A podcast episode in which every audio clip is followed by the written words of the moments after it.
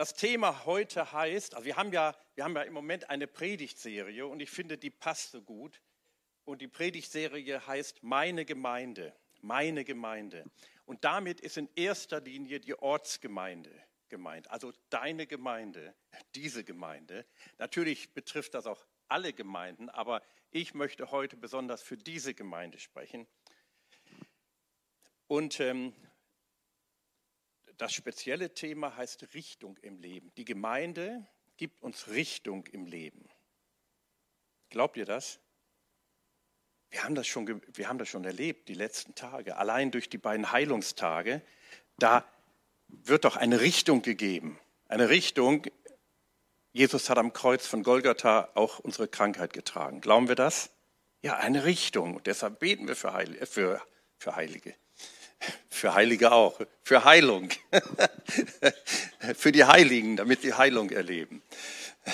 Wir Richtung im Leben durch so viele Dinge. Heute haben wir am Ende des Gottesdienstes, also quasi nach dem Gottesdienst, prophetischen Dienst. Da können wir fragen, Herr, gibt es irgendwie ein besonderes Wort für mich?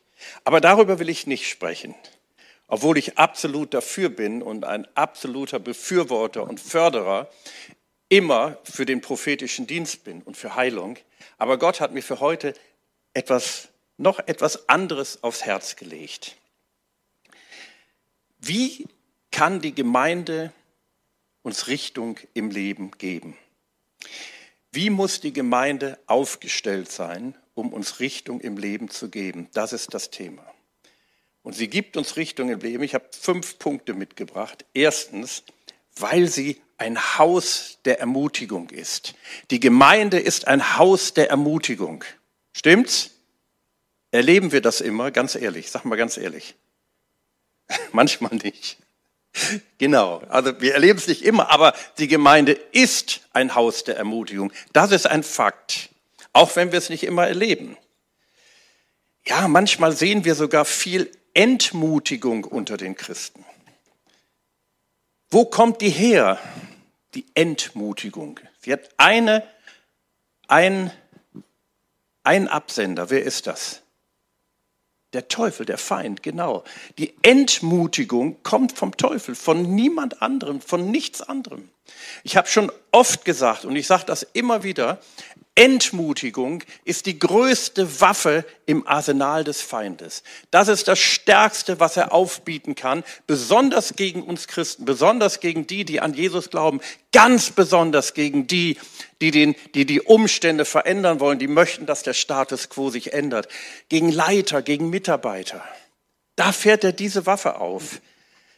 Wenn wir entmutigt sind, haben wir keinen Mut. Wir sind ja entmutigt. Also der Mut ist uns geklaut worden. Wir sind entmutigt. Wir haben keinen Mut mehr. Wir brauchen aber Mut, um nach vorne zu gehen. Stimmt's?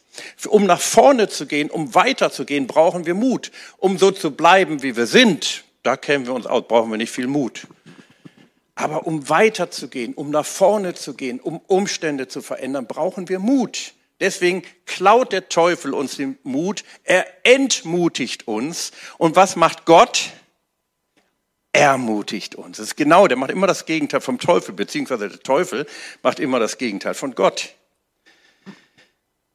Die Wege, die wir zu gehen haben, wir alle, die sind nicht immer leicht.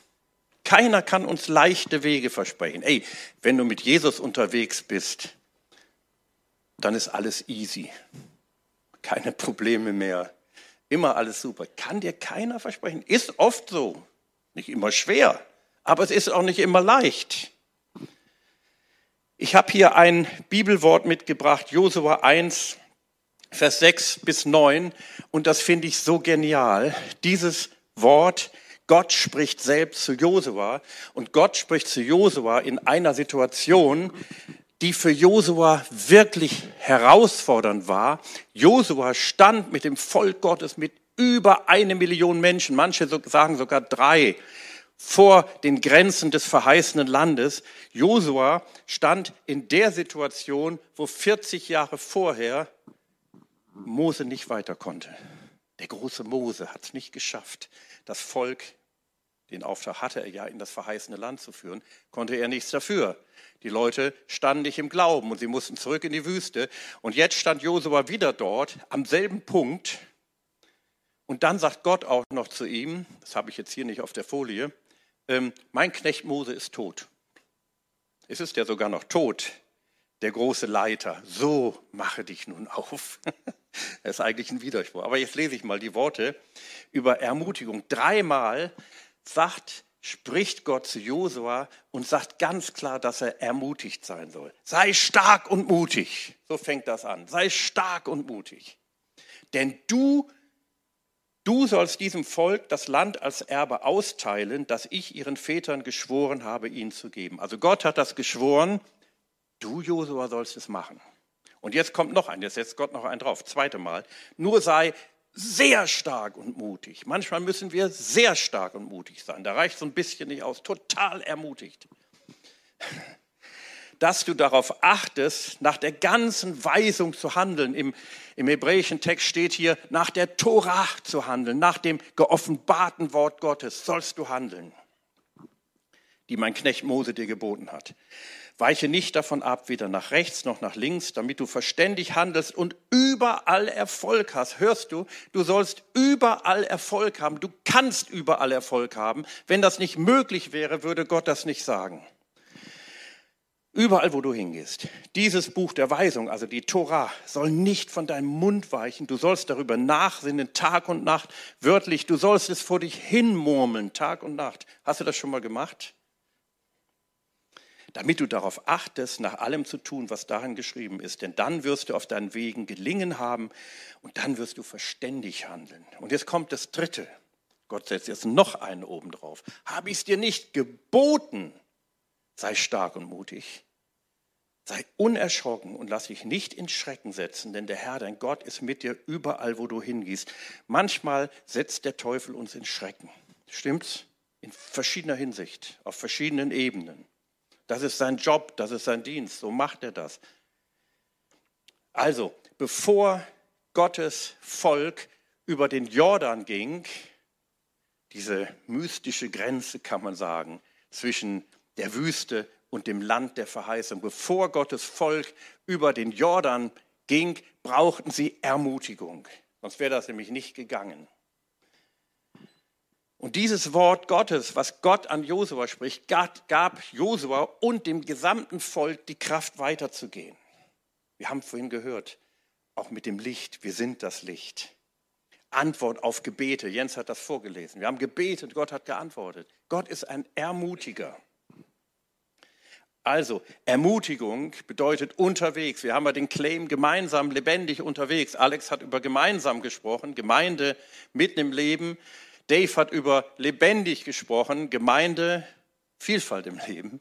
Und ich spreche über unterwegs, Gemeinde, Richtung im Leben. Aber wenn wir keinen Mut haben, wenn wir entmutigt sind, in Klammern, was der Teufel ja tut, er gibt uns Entmutigung, dann sind wir gelähmt, dann, dann, dann neigen wir dazu, uns zurückzuziehen. Nicht unbedingt vom Glauben wegzuziehen, davon rede ich nicht, aber zurückzuziehen, vielleicht ins Privatleben. Dann sagen wir, ach, warum tue ich mir das an mit der Gemeinde und alles und, und ich mache mir mein Privatleben schön, gehe sonntags zur Kirche, klar, das mache ich weiter, ich glaube auch an Jesus, aber irgendwie ziehe ich mich zurück, weil ich entmutigt sind, bin. Und so sind viele Christen in einer Phase der Entmutigung. Aber Gott spricht in seine Gemeinde hinein, Gott spricht hier hinein, Gott spricht heute hier hinein. Hör mal, was er sagt, sei mutig. Ich habe mich manchmal gefragt, warum sagt Gott, sei mutig, wenn ich nicht mutig bin? Wie kann ich einfach mutig sein? Geht das? Sei mutig. Ja, die Antwort ist ganz einfach. Mut, mutig zu sein, ermutigt zu sein, ist eine Entscheidung des Glaubens. Mut kommt nicht unbedingt immer so sondern ich entscheide mich, ich positioniere mich im Glauben, ich bin jetzt mutig. Mutig zu sein ist eine Tat des neuen Menschen in dir, ist eine Tat des neuen Geistes, die Gott dir gegeben, den Gott dir gegeben hat. Dieser neue Geist ist voller Mut. Der neue Mensch in dir ist voller Mut. Der Heilige Geist in dir ist voller Mut. Oder glaubst du, dass er feige ist? Er ist voller Mut. Der ist ermutigt. Ermutigt zu sein und das Lesen und das Meditieren, das Nachdenken über das Wort Gottes gehören zusammen. Deshalb ist die Verkündigung des Wortes Gottes eine große und wichtige Aufgabe, die Gott der Gemeinde entgegengegeben äh, hat. Aber diese Verkündigung muss eine kraftvolle Verkündigung des Mutes sein, der Ermutigung. So ist das Evangelium. Deshalb heißt das Evangelium Evangelium. Was heißt denn Evangelium? Gute Botschaft oder gute Nachricht. Gute Botschaft, keine schlechte. Keine Botschaft der Bedenken oder ah, könnte und so und es wird alles noch viel schlimmer, es wird ganz schlimm. Das ist keine gute Botschaft. Eine gute Botschaft. Gehen wir einen Schritt weiter, seid ihr bereit? Zweitens, Gemeinde gibt uns Richtung im Leben, weil sie geprägt wird vom Heiligen Geist. Amen. Sie wird geprägt vom Heiligen Geist, sonst ist sie keine Gemeinde. Ich möchte euch einmal erzählen, was Gemeinde nicht ist. Wo viele denken, was sie wäre, aber was sie nicht ist. Gemeinde ist erstmal nicht das Gebäude. Stimmt's? Also Gebäude ist wichtig. Ich bin froh, dass wir das Gebäude haben hier. Ähm, wir hatten ja jetzt die Heilungstage und da stand auch, also Heilungstage im CCN, da und da, Peterstraße 8 und so weiter. Aber das ist nicht die Gemeinde. Stell dir mal vor, wir hätten das Gebäude mal irgendwann nicht mehr. Wären wir dann keine Gemeinde mehr? Doch, es gibt Gemeinden, die haben kein Gebäude. Sogar in Deutschland kenne ich Gemeinden, die haben kein Gebäude. Die versammeln sich mal hier, mal dort. Ist es keine Gemeinde? Ja, klar ist es eine Gemeinde. Es gibt Gemeinden in Ländern, wo Verfolgung herrscht, wo sie gar kein Gebäude haben dürfen. Ich habe mal gehört, ich habe noch nie gesehen, war da auch noch nie. Aber ich habe schon mehrfach gehört, dass es in Saudi-Arabien eine Gemeinde geben soll. Die haben kein Gebäude, wo dann Christuszentrum Saudi-Arabien oder Mekka draufsteht oder so. das wäre der Hammer, ne? Vielleicht kommt das mal. Die Gemeinde ist auch nicht der Sonntaggottesdienst. Der Sonntaggottesdienst ist toll. Und ich bin der Meinung, und ich selber praktiziere das immer, Immer wenn ich irgend kann, selbst wenn ich keinen Dienst habe, gut, wenn ich Dienst habe, natürlich bin ich da, aber auch wenn ich keinen Dienst habe, bin ich in der Gemeinde oder ich bin woanders, bin in anderen Gemeinden eingeladen. Ich bin immer da, weil ich das wichtig finde. Wir sollen in der Gemeinde sein. Von Jesus heißt es, er ging nach seiner Gewohnheit am Schabbat in die Synagoge. Von Petrus und Johannes heißt es in Apostelgeschichte, sie gingen um die Stunde des Gebets in den Tempel. 9 Uhr morgens war die Gebetsstunde. Gingen sie da, die waren da. Völlig normal. Und so gehen wir Sonntag in den Gottesdienst. Aber trotzdem ist das nicht die Gemeinde, komme ich gleich noch drauf. Die Gemeinde ist doch nicht der Pastor, obwohl der sehr wichtig ist. Musste ich jetzt noch mal dazu sagen. okay, es gibt viele Gemeinden, die haben das nicht und trotzdem sind sie Gemeinde. Sie sind eine Bedrohung für den Teufel. Deshalb werden sie auch in manchen Ländern der Welt verfolgt. In der ersten Gemeinde und die erste Gemeinde, das ist ja, ja, ich, ich sag mal, das ist ja immer noch unser Vorbild. Das ist ja immer noch unser Vorbild. Und immer wieder neu soll es unser Vorbild sein. Beobachten wir eine wunderbare Dynamik des Heiligen Geistes. Und das müssen wir auch, da müssen wir hin. Ich glaube, wir sind noch nicht da, wo Gott uns haben will. Amen. Dürft ruhig ein lautes Amen sagen. Amen. Da sind wir noch nicht. Aber wir sind auf dem Weg dahin. Wir sind unterwegs dahin. Wir sind wirklich unterwegs. Manchmal wirkt der Heilige Geist anders, als wir denken. Manchmal versuchen wir, und ich meine auch so die Christen im Allgemeinen, dem Wirken des Heiligen Geistes nachzuhelfen. Manchmal zeugen sie Ismaels. Wisst ihr, was das bedeutet? Abraham wollte mal der Verheißung Gottes nachhelfen und er zeugte einen Ismael. Das war nicht das oder der, den Gott ursprünglich wollte. Natürlich hat Gott ihn auch gesegnet. Manchmal sind unsere Programme nicht aus dem Wirken des Heiligen Geistes entstanden, sondern sie sind der menschliche Versuch, Leben zu schaffen. Wir können einfach Gemeinde nicht machen. Es geht nicht. Ich, ich kriege das nicht hin. Ich weiß nicht, wie das geht. Ich bin da absolut überfordert. Aber das Gemeindeleben der ersten Gemeinde wurde vom Heiligen Geist geprägt. Es war ein Leben im Geist. Das ist unser Vorbild. Der Begründer des Alpha-Kurses, Nicky Gamble, weiß nicht, ob er von dem mal was gehört hat, der hat gesagt, er betet oft das kürzeste Gebet der Welt. Kennt ihr das? Das lautet folgendermaßen, komm, Heiliger Geist. Wollen wir das mal sagen? Ganz bewusst. Bei drei. Eins, zwei, drei. Komm, Heiliger Geist. Amen. Der Heilige Geist soll hier wirken. Der ist natürlich schon da, der ist ja in uns. Aber mit seiner manifesten Gegenwart soll er hier wirken. Das ist unser Vorbild. Ich finde diese Bibelstelle, die ich hier auf der Folie habe, so gut. Es ist nur eine ganz kurze Bibelstelle, fast nur so ein halber Nebensatz. Da heißt es, diese nun, also in Klammern Paulus und Barnabas, um die ging es nun, ging es hier, ausgesandt vom Heiligen Geist, zogen hinab nach Seleucia und fuhren von dort mit dem Schiff nach Zypern.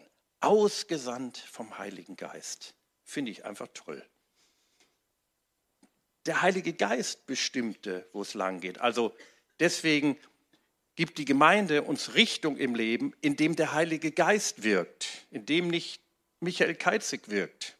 Es sei denn, er ist vom Heiligen Geist inspiriert, was ich gerne möchte. Oder ihr in euren Gruppen oder ihr seid vom Heiligen Geist inspiriert. Er fragt, was will der Heilige Geist? Und, aber letztlich ist es der Heilige Geist, der die Richtung angibt. Drittens, die Gemeinde ist eine Gemeinschaft mit einem anziehenden Lebensstil. Wie gefällt euch dieser, dieser Satz? Sag mal ehrlich. Gut? Der ist nämlich nicht von mir. Den habe ich mal irgendwo gehört, aber den fand ich so toll. Aber was ich jetzt sage, das ist von mir. Aber diesen Satz finde ich so gut. Oder diese Beschreibung der Gemeinde. Die Gemeinde ist eine Gemeinschaft mit einem anziehenden Lebensstil. Wir, wir ziehen andere an. Ich habe ehrlich, ich habe Gemeinden erlebt oder ich kenne Gemeinden, die haben keinen anziehenden Lebensstil. Es gibt Christen, die haben, na ist egal. Wir wollen eine Gemeinde mit einem anziehenden Lebensstil sein. In der ersten Gemeinde, da spielte sich das geistliche Leben hauptsächlich, nicht nur, aber hauptsächlich in den Häusern ab, zu Hause, da wo die Christen wohnten kannst dann den ganzen Tag in der Gemeinde sein. Also Gemeinde jetzt in dem Gebäude, in dem wir hier sind. Geht ja gar nicht. Das war also der Mittelpunkt, nicht der Sonntagvormittag Gottesdienst. Ich betone nochmal, ich finde den Sonntagvormittag Gottesdienst unwahrscheinlich wichtig. Sehr, sehr wichtig. Oder auch an anderen Tagen, wie wir jetzt am Mittwoch und Donnerstag. Das war ein super Gottesdienst. Ich finde es sehr wichtig. Aber die haben einen Nachteil. Sonntag Gottesdienst oder Gottesdienst von mir, das kannst du auch Samstag oder egal, wann du ihn hast hat einen Nachteil. Wisst ihr welchen? Man geht hin, man kommt zum Gottesdienst. Ihr seid alle zum Gottesdienst gekommen. Toll, dass ihr hier seid. Ich freue mich wirklich darüber. Aber man geht auch wieder weg. Stimmt's? Also wir können ja nicht immer hier bleiben. Nachher geht ihr nach Hause. Sei euch gegönnt. Das leckere Mittagessen wartet. Ist auch okay. Wir dürfen ein leckeres Mittagessen haben. Und dann macht ihr irgendwas aber man kommt und man geht wieder. Also wenn es dann nur der Sonntagvormittag Gottesdienst hier in der Peterstraße wäre, wäre das so wenig. Das ist nicht das, was die Gemeinde ausmacht. Gottesdienst war jeden Tag. Der Gottesdienst hört nie auf. Der ist morgen, wenn du arbeiten gehst, wo du sagst, oh, morgen. Ja, da ist der Gottesdienst. Auch das, was wir empfangen haben. Und wir haben so super gute Sachen empfangen. Und das ist auch okay, das muss so sein. Das sollen wir ja mitnehmen in den morgigen Tag. Und ich glaube, so wird es wiederkommen.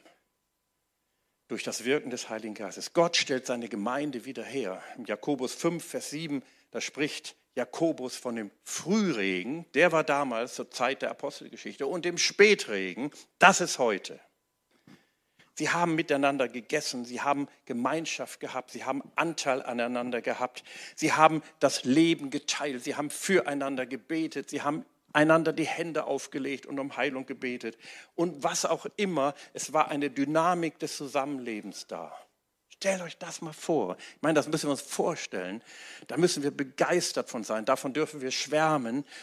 darüber, wie Gott sich die Gemeinde vorgestellt hat. Aber nicht nur, dass wir schwärmen und dass wir sagen, ach, es wäre so schön, wenn, sondern wir schwärmen dafür und sagen, so wird es sein, so wird es kommen und ich lebe darin jetzt schon. Zwei, nee, ein, ja, zwei Bibelstellen. Apostelgeschichte 2, 42 und dann 46 bis 47.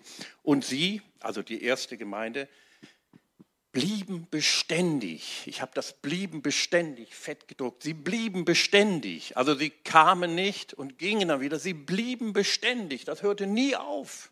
Sogar nachts nicht. In der Lehre der Apostel. In der Lehre der Apostel. Und in der Gemeinschaft. Und im Brotbrechen und in den Gebeten. Sie blieben beständig, also ein beständiger Gottesdienst, immer mit dem Herrn zusammen. Und jeden Tag waren sie beständig und einmütig im Tempel und brachen das Brot in den Häusern, nahmen die Speise mit Frohlocken und in Einfalt des Herzens. Sie lobten Gott und waren angesehen bei dem ganzen Volk. Der Herr aber tat täglich zur Gemeinde hinzu, die gerettet wurden. Ist das nicht toll? Denkt dran, Frühregen, und Spätregen. Das wird Gott wieder wirken und wir sind auf dem Weg dahin. Wir ergreifen das, wir leben das jetzt schon im Glauben. Waren angesehen beim ganzen Volk oder andere Übersetzung, sie hatten Gunst beim ganzen Volk. Und dazu möchte ich eine Bibelstelle lesen aus Micha 4, Prophet Micha 4, Kapitel 1 und 2. Das heißt, in gewisser Weise setzten sie die Maßstäbe in der Gesellschaft. Wir hatten ja hier jetzt am Mittwoch und Donnerstag unter anderem den Chuck Perry. Und ich habe mit Chuck gesprochen am, am letzten Tag. Ich habe sie dann vom, also nicht nur ich, auch Rainer und Karin oder nee, Charlie, du hast sie auch gefahren. Aber wir hatten sie, Rainer und ich hatten sie, die im Hotel waren, im Hotel äh, abgeholt. Dann haben wir so ein bisschen erzählt.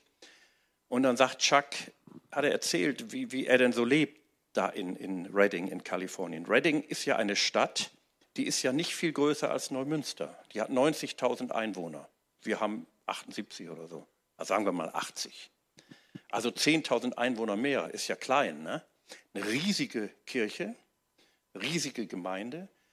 Und er sagt, wenn er dann durch die Stadt geht, also in Redding da die haben auch, das Umfeld ist eigentlich noch kleiner als hier. Hier sind ja viele Städte und Dörfer ringsherum, äh, haben die da nicht so. Und wenn er dann durch die Gegend geht, dann begrüßen ihn alle möglichen Leute. Der, der ist da bekannt. Da setzt, setzt die Gemeinde in gewisser Weise die Maßstäbe.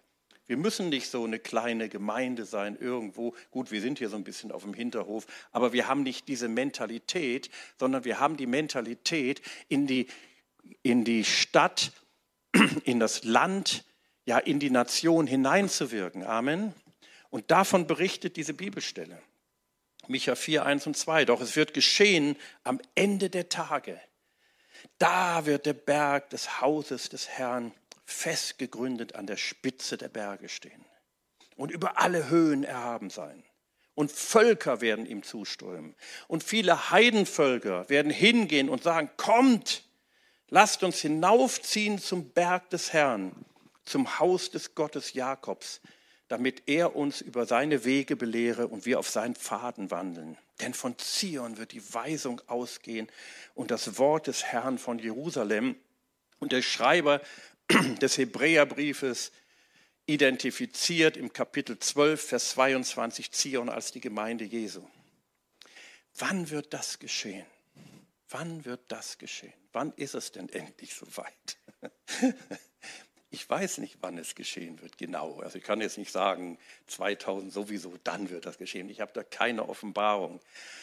Aber die Bibel spricht davon und ich, ich glaube, es ist meine persönliche Sichtweise von dem, was kommt und was Gott wirken wird, dass es dann geschieht, wenn das Volk Gottes vereint sein wird. Damit meine ich jetzt nicht, obwohl das auch sehr wichtig ist, die Einheit der Christen, dass die Christen dann alle irgendwie zusammenkommen. Das meine ich gar nicht. Ich meine jetzt das Volk Gottes des alten Bundes und des neuen Bundes. Ich meine das Volk Israel und die Gemeinde. Ich möchte euch mal was vorlesen. Ich möchte es jetzt nicht nur so aus dem Gedächtnis zitieren. Johannes 10. Da heißt es, da spricht Jesus über sich als den guten Hirten. Er sagte, ich bin der gute Hirte. Was für ein Wort. Mit anderen Worten, ich bin der, von dem Psalm 23 spricht. Der gute Hirte. Der Herr ist mein Hirte. Das bin ich, sagt Jesus. Und dann sagt er in Vers 16, ich habe noch andere Schafe, die nicht aus dieser Schafhürde sind. Wer sind die anderen Schafe? Das sind wir. Wir sagen manchmal ja, die anderen, Volk Israel sind die anderen. Weil, aber nee, eigentlich sind wir die anderen. Wir sind die anderen. Aber die Schafe, das heißt, wir gehören genauso dazu, die nicht aus dieser Schafhürde sind, auch diese muss ich führen. Und sie werden meine Stimme hören. Ey, wir haben Gottes Stimme gehört, deswegen sind wir heute Morgen hier. Wir sind die anderen. Aber wir gehören auch zur einen Herde. Und es wird, hört, eine Herde und ein Hirte sein. Das wird eine Zeit. Ich lese noch was, also jetzt nicht aus, ich lese mal aus Römer Kapitel 11. Ist jetzt nicht mein Hauptthema, ist ein kleiner Exkurs, aber der gehört einfach dazu. Römer 11, wenn wir den Römerbrief lesen, im Römerbrief beschreibt der Apostel Paulus ja in den Kapiteln bis Kapitel 8, kann man sagen, dass wir nur durch den Glauben an Jesus gerettet sind und Gottes Volk werden. Amen. Nur durch den Glauben an Jesus, ohne dass wir das Gesetz halten müssen. Wir müssen nur glauben an das, was Jesus getan hat. Und Jesus hat für uns völlige Rechtfertigung erlangt. Und jetzt könnte man zu dem Gedanken kommen, ja, das Volk Israel spielt keine Rolle mehr. Sind auch viele auf diesen Trichter gekommen. Der ist aber falsch. Und das korrigiert der Apostel Paulus, damit ja nicht diese Gedanken auftreten, im selben Brief besonders Kapitel 9, 10 und 11 und ganz besonders im Kapitel 11. Und ich möchte nur einige Verse lesen. Römer 11, Vers 12. Da deutet er das nur an. Er deutet es an, aber die Richtung ist ganz klar. Da heißt es, wenn aber ihr Fall, er spricht vom Volk Israel, wenn ihr Fall, und sie sind gefallen, sie sind gefallen, sie haben allgemein gesprochen, Jesus nicht angenommen als ihren Messias. Wenn aber ihr Fall der Reichtum der Welt. Hört mal, ihr Fall ist der Reichtum der Welt geworden. Und ihr Verlust, es war ein Verlust für sie, der Reichtum, der, der, ja, der Reichtum der Heiden geworden ist. Wie viel mehr ihre Fülle? Wie ist eine rhetorische Frage. Ne? Deswegen steht bei mir in der Bibel da auch keine Fragezeichen, sondern Ausrufezeichen. Finde ich gut. Es sind so Kleinigkeiten. Keine, eine, eine Frage, die gleichzeitig eine Aussage ist. Ihre Fülle, das heißt, wenn das Volk Israel zur Fülle gekommen ist, das heißt, wenn ihre völlige Wiederherstellung da sein wird, wie viel mehr? Das können wir uns fast gar nicht vorstellen, was Gott dann wirkt. Und ich glaube, das, was im Propheten Micha steht, wird sich dann erfüllen. Ich habe noch zwei Verse. Wollt ihr noch? 25 und 56. Jetzt sagt der Apostel Paulus, schreibt, denn ich will nicht, meine Brüder, dass euch dieses Geheimnis unbekannt bleibt. Es gab früher in der hellenistischen Welt viele Mysterienkulte. Die wurden nie richtig aufgelöst. Da sagte man, man muss eine ganz bestimmte Lehre befolgen, damit du annähernd weißt, was da steht. Das war die Lehre der Gnosis, der Erkenntnis, war eine falsche Erkenntnis. Aber der Apostel Paulus, der spricht von einem Geheimnis, löst das aber gleichzeitig auf, weil Gott bringt Offenbarung. Damit ihr euch nicht selbst für klug haltet. Israel ist zum Teil Verstockung widerfahren. Es ist ihnen widerfahren. Aber jetzt kommt ein Biss. Das heißt, die Verstockung bleibt nicht, bis die Vollzahl der Heiden eingegangen ist.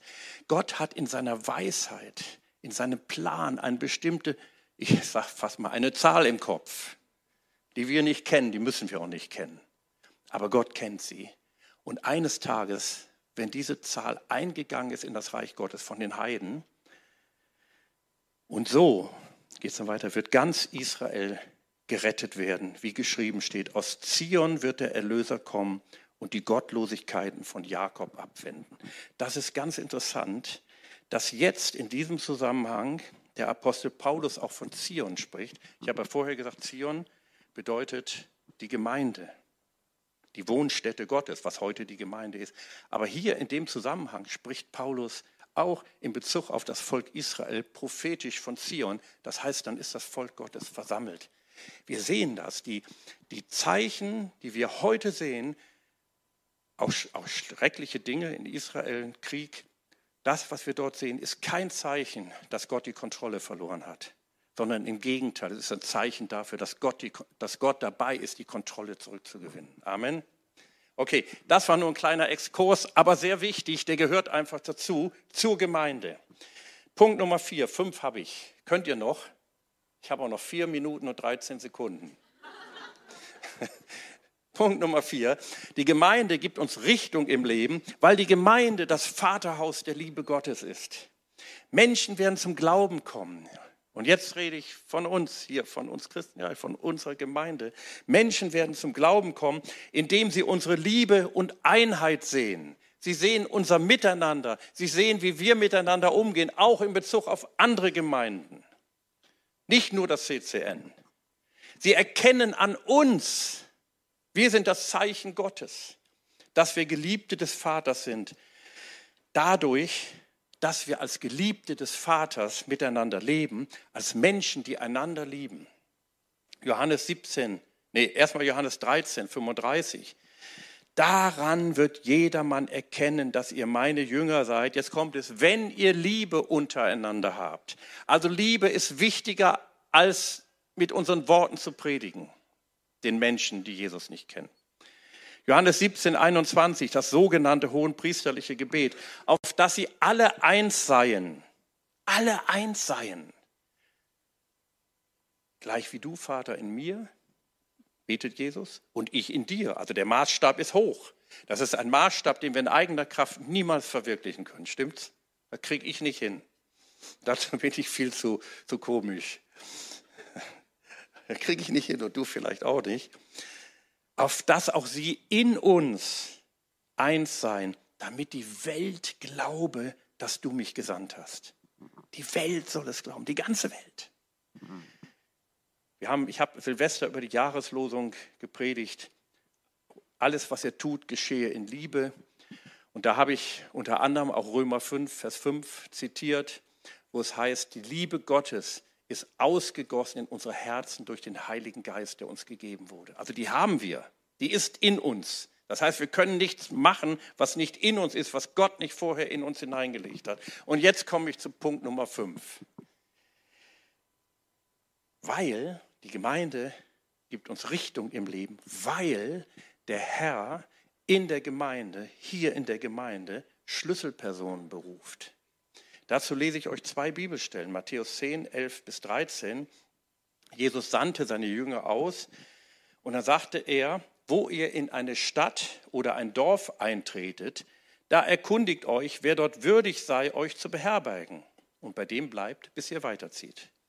Beim Eintritt in das Haus entbietet ihm den Friedensgruß. Eigentlich steht da in, in in seiner aramäischen Muttersprache sagte Jesus beim Eintritt in das Haus, sagt Shalom. Nicht Hallo, sondern Shalom. Shalom ist ein Segensgruß. Shalom. Und wenn das Haus es verdient, soll der Friede, den er ihm gewünscht hat, ihm auch zuteil werden. Ist es dessen aber nicht würdig, so soll euer ihm gewünschter Friede zurückkehren. Also der Shalom soll zurückkehren. Lukas 10, 5 bis 6. Wo ihr in ein Haus eintretet, da sagt zuerst Shalom. Wenn dort ein Sohn des Friedens wohnt, wird, oder eine Tochter, wird der Friede, den er ihm gewünscht hat, auf ihm ruhen. Andernfalls wird euer Friedensgruß zu euch zurückkehren. Ein Haus des Friedens oder ein Sohn und Tochter des Friedens, des göttlichen Shalom. Shalom bedeutet nicht nur Frieden, wird meist mit Frieden übersetzt. Shalom bedeutet auch Wohlergehen, Erlösung, also die göttliche Erlösung, Fülle, Gottes Fülle. Die göttliche Erlösung, Shalom, soll durch ganze Häuser bzw. durch Söhne und Töchter des Shalom offenbar werden. Und das verstehe ich unter Schlüsselpersonen. Das sind Schlüsselpersonen. Das sind Leute, Schlüsselpersonen, Leute mit einem Schlüssel, also nicht in der Hand, sondern Leute, durch die der Herr etwas Neues aufschließen wird, in der geistlichen Welt etwas Neues aufschließen wird. Einzelne Personen oder Häuser, Schlüsselpersonen oder Schlüsselhäuser, da wird der göttliche Shalom sich lagern, in solchen Häusern. Über diesem Shalom wird sich das Reich Gottes ausbreiten. Als wir unsere Gemeindegründung in Bad Bramstedt starteten, also gedanklich, Alex wirst dich noch daran erinnern können, da hat Gott uns diese Worte gegeben. So wollen wir die Gemeinde starten, Schlüsselleute suchen.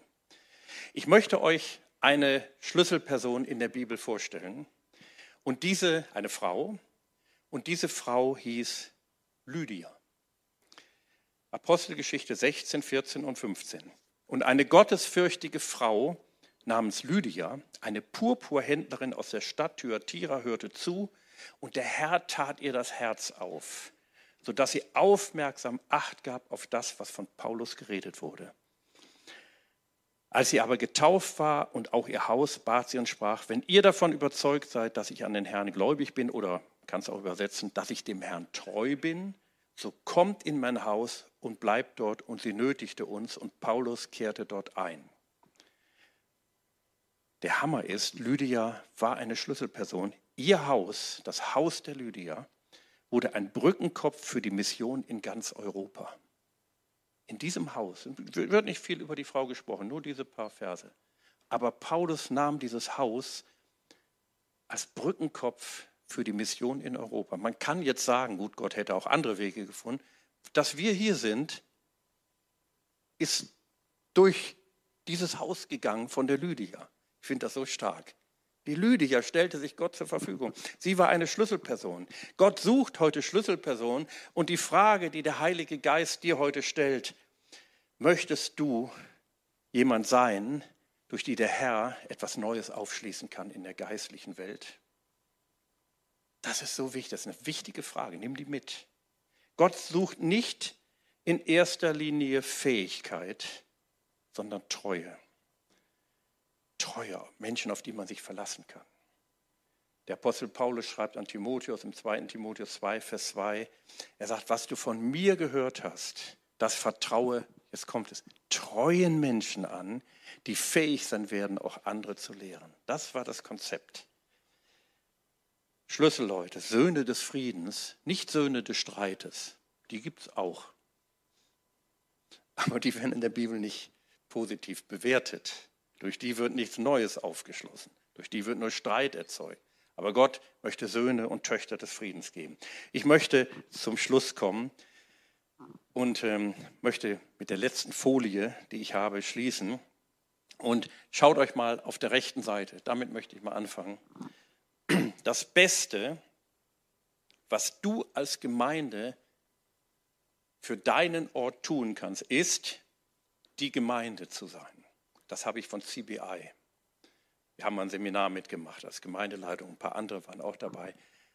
Das Beste, was du als Gemeinde für deinen Ort tun kannst, ist, die Gemeinde zu sein. Einfach die Gemeinde zu sein, so wie Gott sie sich vorstellt natürlich. Und dazu ein Bibelvers aus Apostelgeschichte 3, Vers 21. Doch der Himmel muss ihn aufnehmen, Jesus, den Messias, aufnehmen. Er hat ihn aufgenommen. Er ist dort jetzt. Jesus ist jetzt im Himmel. Amen. Bis zu der Zeit, in der alle Dinge wiederhergestellt werden. Gott ist dabei, alle Dinge, so wie Gottes will, wiederherzustellen. Davon hat Gott ja von ewigen Zeiten her immer wieder gesprochen durch den Mund seiner heiligen Propheten. Amen. Möchtet ihr solch, in solch einer Gemeinde sein, in der das geschieht? Wer will das? Dann lass uns so sein. Denn die Gemeinde sind wir. Das bin nicht ich, das sind wir alle. Aber ich möchte dafür beten, dass wir es sind oder dass wir es werden. Wir sind noch nicht perfekt. Vielleicht mache ich nächste Woche da ein bisschen weiter und sprech, spreche über die Dinge, die uns veranlassen, nicht nach vorne, sondern nach hinten zu gehen. Einige sind nach hinten gegangen, aber das wollen wir nicht, wir wollen nach vorne gehen. Lasst uns bitte aufstehen. Und ich möchte beten und lasst uns das Gebet auch wirklich empfangen, vom Herrn empfangen. Und diese Punkte, die ich sagen durfte, dass die auch wirklich in unserer Gemeinde und in unserem Leben sichtbar werden. Ich möchte noch eins sagen. Ähm, ja, vielleicht Britta und Sabine, mache ich euch jetzt Arbeit damit, indem ich aufrufe, wirklich, heute haben wir den prophetischen Dienst vorne im Café, nehmt das in Anspruch. Das ist so wichtig. Gott möchte weiter zu uns reden, weiter zu euch reden.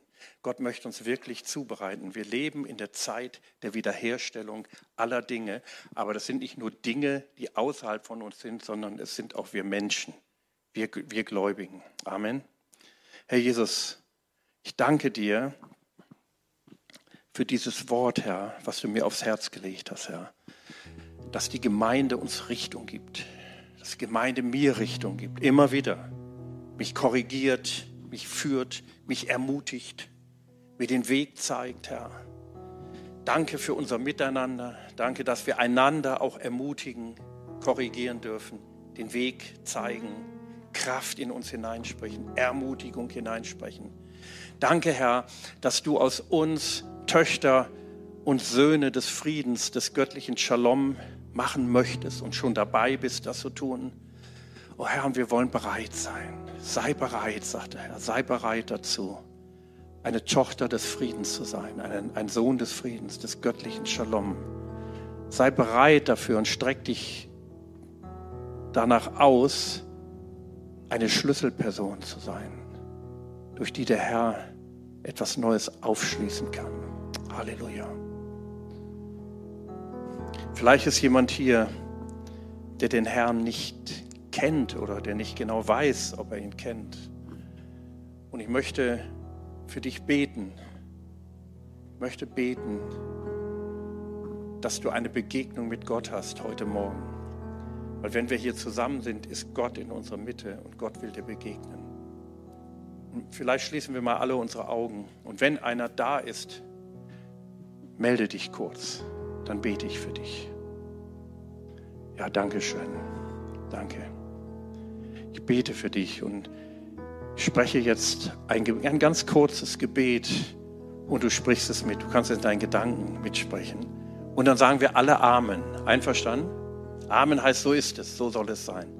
Herr Jesus, ich danke dir, dass ich jetzt zu dir kommen darf. Ich danke dir, Herr, dass der Weg zu dir immer offen ist. Dass, der, dass die Tür zu dir immer offen ist, Herr. Auch für mich. Und so komme ich jetzt zu dir, Herr. Ich kehre um zu dir.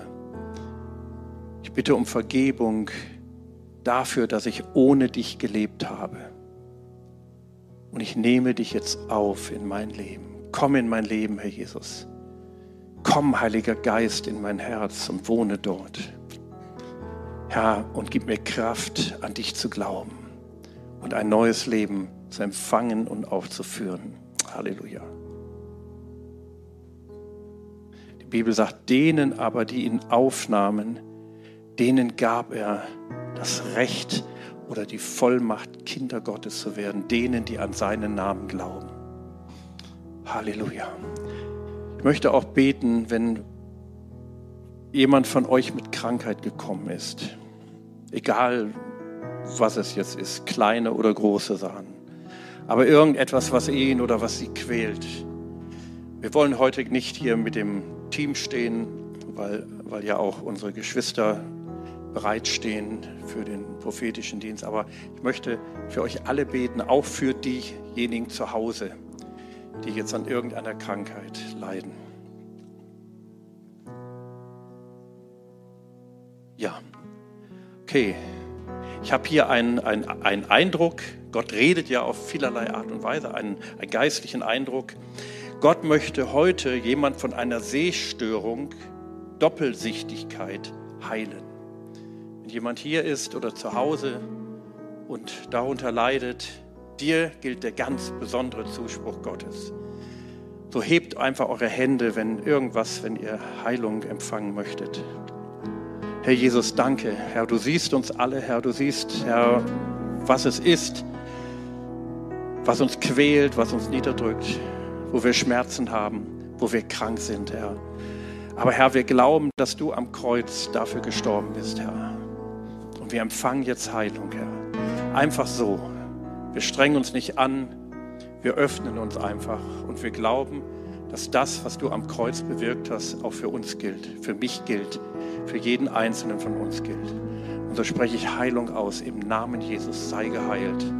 Im Namen Jesus spreche ich aus, dass Jesus deine Krankheit getragen hat. Für wahr, er trug deine Krankheit. Er nahm auf sich deine Schmerzen und durch seine Striemen ist für dich Heilung geworden. Im Namen Jesus. Amen. Amen.